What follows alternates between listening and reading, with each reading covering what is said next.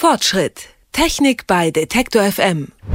Weg vom Bargeld. Das ist in der Smartphone- und Zubehörindustrie schon längst ein Thema. Google Pay, Apple Pay, Amazon Pay, wie sie alle heißen, sind in den letzten Phasen und wollen ihre Bezahldienste noch in diesem Jahr, ja, einige sogar in diesem Monat starten. Bargeldloses Bezahlen soll dann einfach per Smartphone funktionieren. Mein Kollege Merten weiß aber, dass man dabei gar nicht unbedingt auf die großen Dienste von Apple, Google und Amazon angewiesen ist. Hallo Merten.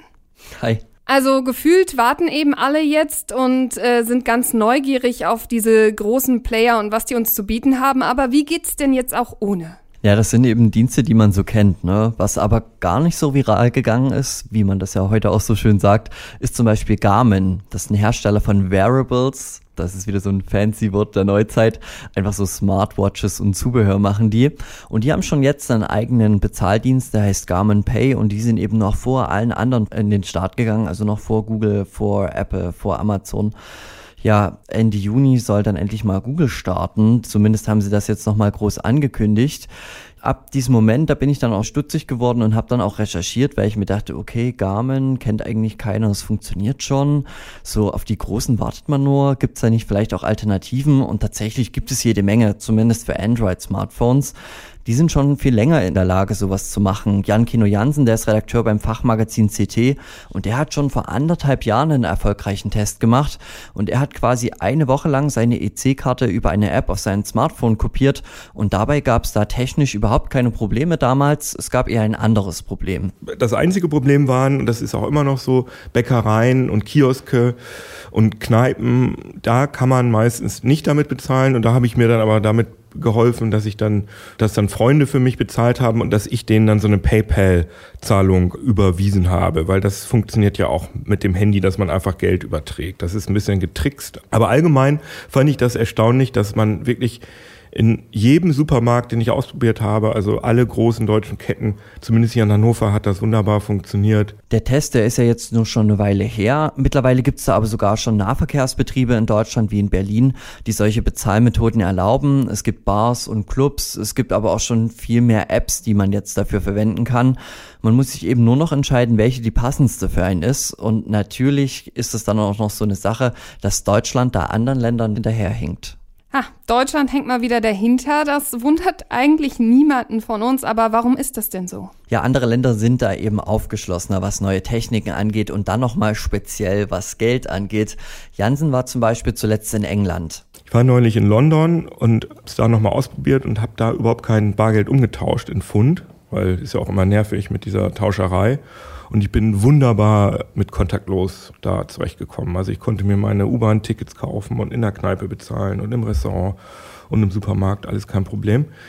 Aber in Deutschland gibt es halt immer noch so ein paar ja, Geschäfte, die eben da noch nicht so für sind, für die, für die Kartenzahlung. Also die Deutschen lieben das Bargeld. Und tatsächlich ist es ja so, dass es in nahezu keinem Bäcker in Deutschland möglich ist, überhaupt mit der normalen EC-Karte zu bezahlen. Oder konntest du das schon mal machen? Ja, das Schöne ist, ich erzähle immer gerne die Geschichte, dass äh, mein Freund eben nie Bargeld dabei hat.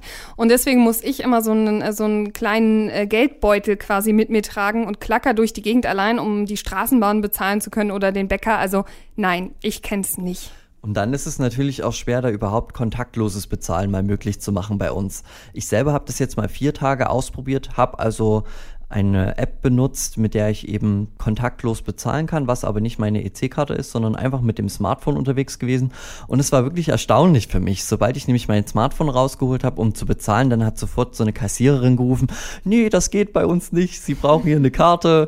Und dann habe ich mein Smartphone draufgepackt und auf einmal piepste das Gerät und schon der Zettel kam raus, dass es funktioniert hat und die Bezahlung durchging. Und dann waren sie so ganz verwundert, ach, das geht bei uns, können wir sowas machen? Und dann habe ich auch kurz erklärt, was es ist und wie es funktioniert und sie fanden das echt cool. Und vielleicht hat auch Jansen recht, dass es einfach so an dieser deutschen Mentalität liegt. Ja, das ist ja häufiger das Problem, wenn es um die Innovation geht. Nun hast du gesagt, du hast es auch ausprobiert, ich selber aber noch nicht. Vielleicht kannst du mir mal erklären, wie das denn jetzt eigentlich funktioniert.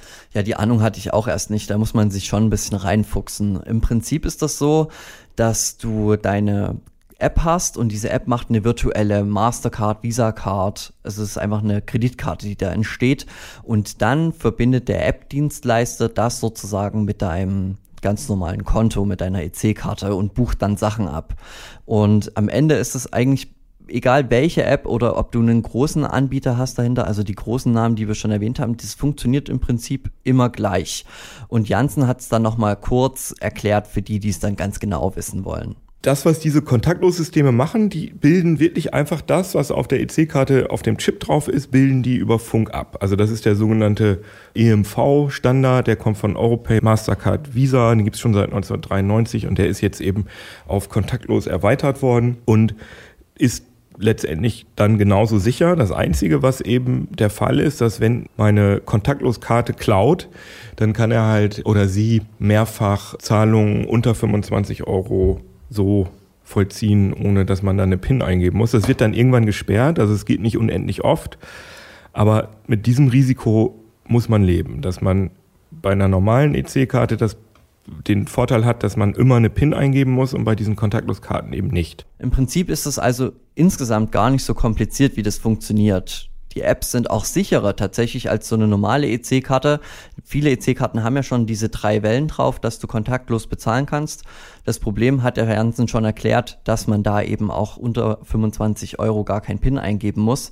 Und bei dem Smartphone ist es ja zumindest so, dass du einmal eingeben musst, wenn du die App öffnen willst. Zum Bezahlen musst du einen PIN eingeben, das ist Pflicht. Und dann, wenn du noch Glück hast und dein Smartphone sperrst, dann müsste ja der Dieb dann am Ende, der das benutzen will, einmal dein Smartphone-PIN wissen und dann noch den PIN von der ähm, von der App, was hoffentlich nicht derselbe PIN ist, ist ja auch immer so eine Sache. Ähm, und damit sind die Apps ja dann sogar noch mal sicherer als die einfache EC-Karte. Lieber Merten, jetzt klingt das alles nach ein bisschen Paradies, weil theoretisch ist das alles schon möglich. Es gibt sogar schon Anwendungen und trotzdem hocken wir alle da und starren auf Google und Co. Warum denn? Warum sind die großen Anbieter da anscheinend schon wieder irgendwie im Vorteil? Das frage ich mich seit meinem Test auch. Klar, man kann erstmal argumentieren, man hat das erstmal gar nicht gewusst, dass es andere Anbieter schon gibt, die vielleicht ein bisschen kleiner sind und nicht so viel Werbung machen können.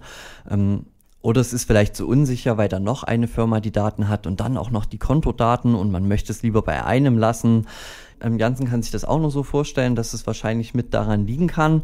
Außerdem haben die großen Hersteller dann eventuell auch noch andere Vorteile bei dem System, das die anbieten. Vielleicht ist es eben so, dass man, wenn man Google-Kunde ist oder Apple-Kunde, dass man diesen großen Firmen vielleicht etwas mehr vertraut als irgendwelchen dahergelaufenen App-Herstellern wie Glaze oder Boon. Und natürlich haben die auch noch einige Vorteile. Zum Beispiel ist es so, dass man bei Glaze und bei Boon zum Beispiel, da benutze ich auch so eine virtuelle Kreditkarte, während bei Google Pay im besten Fall meine Kreditkarte abgebildet wird. Das heißt, wenn ich eine Kreditkarte habe, wo ich irgendwelche Bonuspunkte kriege, wie bei der Lufthansa Miles More Kreditkarte zum Beispiel, dann kriege ich die auch, wenn ich mit, mit Google Pay bezahle. Das wäre so ein Vorteil.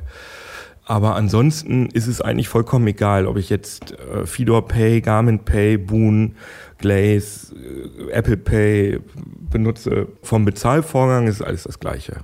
Ja, und würdest du dich jetzt trauen, das zu machen? Ich muss gestehen, ich bin da super misstrauisch. Also ich setze mich ja auch sehr oft mit Themen wie Datenschutz und so weiter auseinander. Und ich muss ganz ehrlich sagen, meistens sind solche Anwendungen eben, um uns das Leben leichter zu machen. Das ist ja prinzipiell auch erstmal eine schöne Sache. Aber man zahlt immer dafür. Und wenn man nicht für die App zahlt, dann zahlt man eben am Ende doch auch mit Sicherheitslücken und Risiko. Und naja, also ich bin nicht dafür. Und wie sieht's bei dir aus? Ja, ich sehe das natürlich ein bisschen anders. Ich habe es jetzt auch ausprobiert und ähm, es ist kein Weltuntergang, wenn man einfach eine App benutzt und das mal ausprobieren möchte. Am Ende kann man dem Ganzen ja auch wieder widersprechen und das widerrufen und die App auch löschen, ohne dass die Daten übrig bleiben. Dafür müssen die eben unterschreiben. Ähm, was die großen Anbieter angeht, die haben dann am Ende ja auch nur deine Daten und ich finde, es ist auf jeden Fall die Zukunft, weil Bargeld ist halt immer so eine Sache. Dein Freund geht es ja schon richtig an, nur in der falschen Zeit. Ähm, auf Dauer müssen wir uns, glaube ich, auch darauf einstellen, dass es so gesellschaftlich wirklich in diese Richtung geht, dass wir ohne Bargeld klarkommen müssen. Und dann, ob wir nur noch eine EC-Karte haben oder am Ende vielleicht nur noch das Smartphone für alles, das ist so eine Sache. Das muss jeder für sich selbst entscheiden. Kontaktloses Bezahlen ist also schon für nahezu jeden möglich. Welche Alternativen es zu den großen Playern gibt und warum sich die Systeme nur wenig unterscheiden, hat mir mein Kollege Merten Waage erzählt. Vielen Dank, Merten. Gerne. Nächste Woche sprechen wir bei Fortschritt dann über den guten alten RSS-Feed. Der hat nämlich durchgehalten, als viele Experten, wie so oft, schon den Untergang prophezeit haben. Was also alles in dem System steckt, gibt's dann in der nächsten Folge Fortschritt. Fortschritt. Technik bei Detektor FM.